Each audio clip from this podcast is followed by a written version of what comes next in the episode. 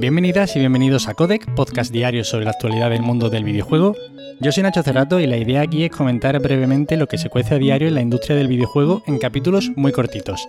Así que si quieres estar al tanto y tienes poco tiempo, te invito a que te quedes por aquí. Y hoy empezamos hablando, y también acabaremos hablando, de la gala de The Games Awards, que se celebró ayer por la noche, a las tantas.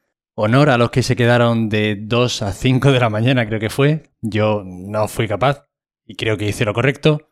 Y bueno, el capítulo de hoy básicamente vamos a repasar tanto las nominaciones y premios como los anuncios. Sobre todo los anuncios más bien, pero bueno. Y bueno, por empezar, el más importante, el mejor juego del año 2021 se lo han dado a It Takes Two, que ahora mismo además está en pleno litigio por su nombre con la distribuidora Takes Two, que no vea si tiene ganas de pelearse con todo el mundo. Yo creo que no ha habido mucha gente a la que le haya molestado este premio. Había bastante unanimidad en que era un muy buen juego para premiar este 2021. Además, Joseph Fares es un tío que da mucho juego a la hora de recibir premios. Y además ha sido uno de los más premiados de la noche porque también ha ganado el de mejor multijugador y mejor juego familiar. Uno de los premios que ha estado bastante discutido ha sido el de mejor título independiente, que ha sido para Kena Bridge of Spirits. Es cierto que había ahí otros juegos como Inscription, por ejemplo, que quizás se lo podrían haber merecido un poquito más.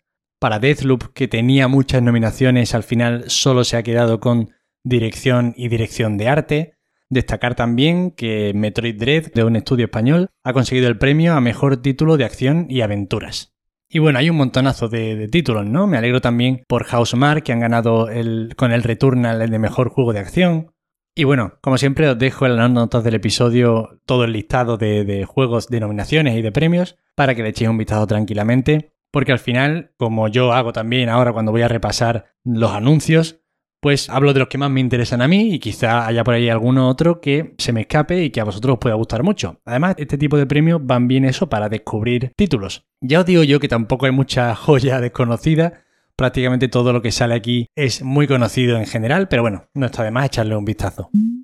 Y ahora pasamos a comentar los anuncios, que de verdad, la gala ha estado llena. O sea, cuando me he levantado yo esta mañana a ver los vídeos y lo que se había presentado, pues no sé, 30, 40, una cosa espectacular. Sí que es verdad que voy a tratar de centrarme un poquito en los que sí que son nuevos anuncios o bueno, los que hacía mucho tiempo que no habíamos visto nada y hay mucha expectación y se ha mostrado algo de, algo de gameplay. Pero bueno, eso.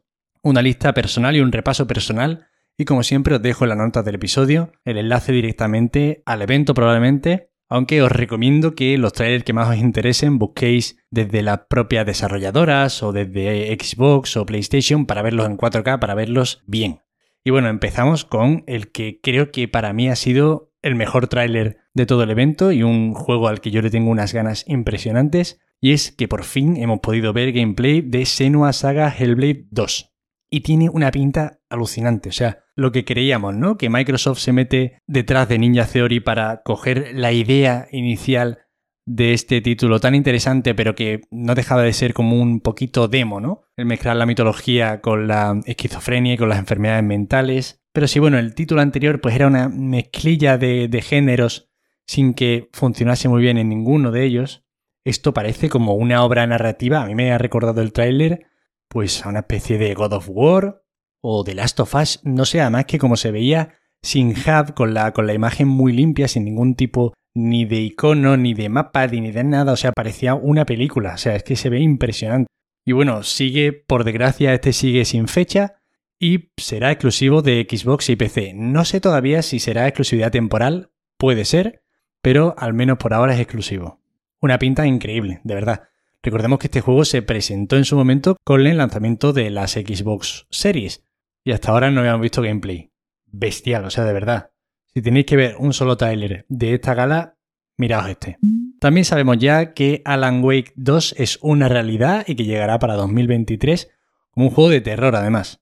El título que Remedy tenía entre manos, que bueno, que muchos apostábamos porque sería este, porque tenía sentido, además acaban de hacer el remaster del primer Alan Wake, estaban hablando del asunto, en el control, juego también muy disfrutable, por cierto, se hacían ligeras menciones que podían hacernos creer que se estaba creando una especie de universo compartido y bueno, que se estaba como volviendo a hablar de Alan Wake y bueno, aquí está el anuncio oficial, llegará para 2023 y confianza bastante alta para mí al menos en Remedy. Otro título que también íbamos esperando y que se había rumoreado, el Star Wars de Quantic Dream.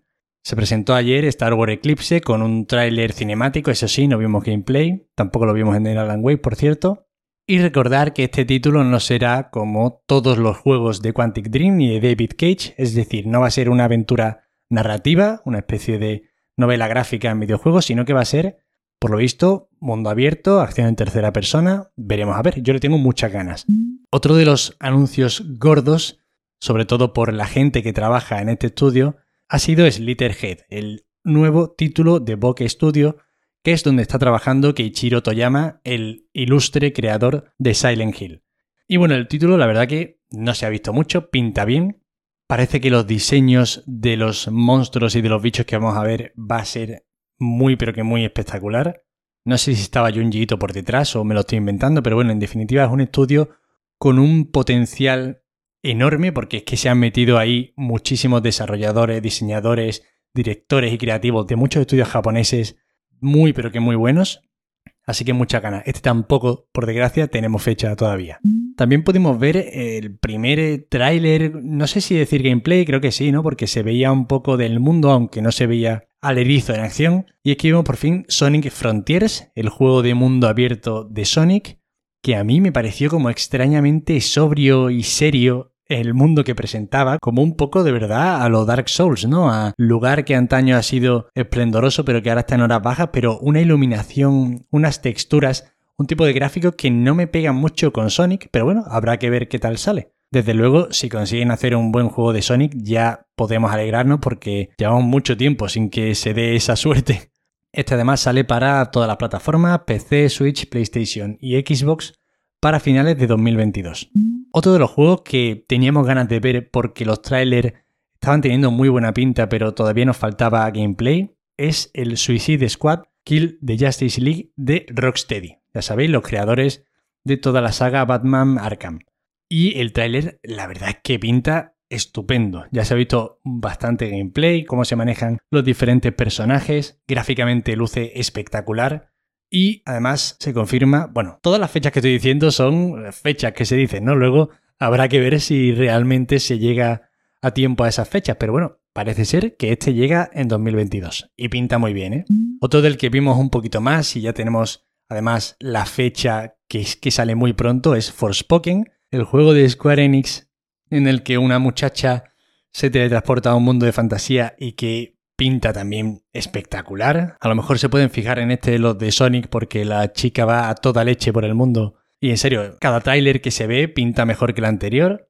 Sale muy prontito, sale ya. Yo no confiaba, sinceramente, pero bueno, habrá que ver qué tal sale. Yo le tengo mucha gana.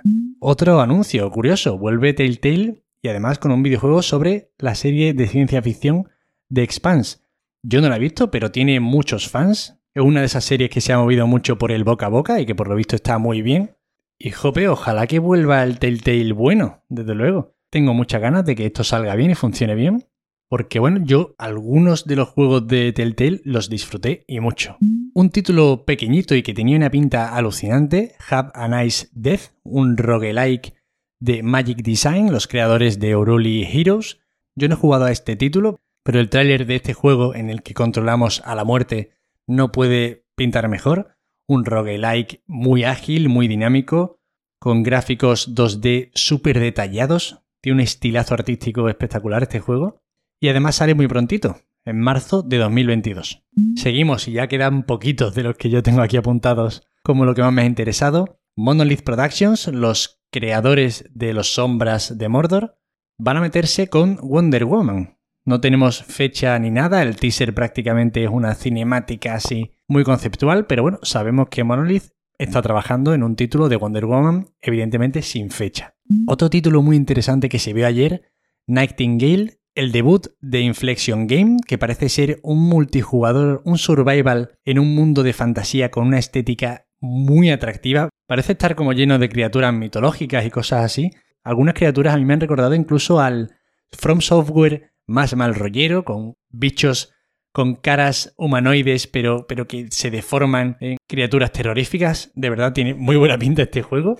Otro del que había muchas ganas de ver algo más, la continuación de A Plague Tale, que fue un juego que salió bastante bien y hemos visto un poquito de gameplay y parece que sale en 2022. Y para acabar, un título del que pues no esperaba yo mucho, la verdad, del que hablé creo que hace un día o dos porque Embark Studio hizo el anuncio y es el ARC Drivers creado por muchos ex desarrolladores de DICE y de Battlefield. Y es que pinta muy bien, muchísimo mejor que el último Battlefield, de hecho. Parece ser que con libertad creativa van a hacer cosas muy interesantes. Parece un multijugador en un mundo post-apocalíptico, con combates muy espectaculares, gráficamente se ve muy chulo y sobre todo que parece muy divertido.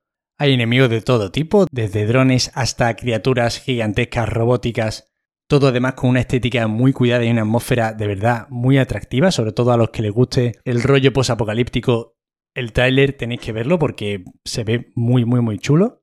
Y yo creo que eso es todo lo que a mí más me ha llamado la atención. Ya sabéis que a mí me gusta también como hacer el análisis del evento en sí, ¿no? De si el evento está bien, está mal, si nos han hecho perder mucho el tiempo y todo eso, pero bueno, como he dicho, no lo he visto desde el principio. Y nada más, el capítulo de hoy va a ser solo de esto. Recordaros como siempre que para cualquier queja, sugerencia o comentario me tenéis en arroba Nacho Cerrato en Twitter y por cierto, recordaros que ya está disponible la demo técnica del Unreal Engine 5 de Matrix, de la que hablamos hace unos días, y creo que está chulísima. O sea, la gente está comentando en el vídeo de YouTube que ya la ha probado y que es alucinante. Yo la voy a probar ahora mismo. Os agradezco, como siempre, muchísimo que estéis conmigo aquí otro día más, al otro lado, escuchándome. Muchísimas gracias de corazón por pasar esta semana conmigo. Y nos vemos el lunes, como siempre. Disfrutad mucho del fin de semana, descansad y jugad un montón y hasta luego.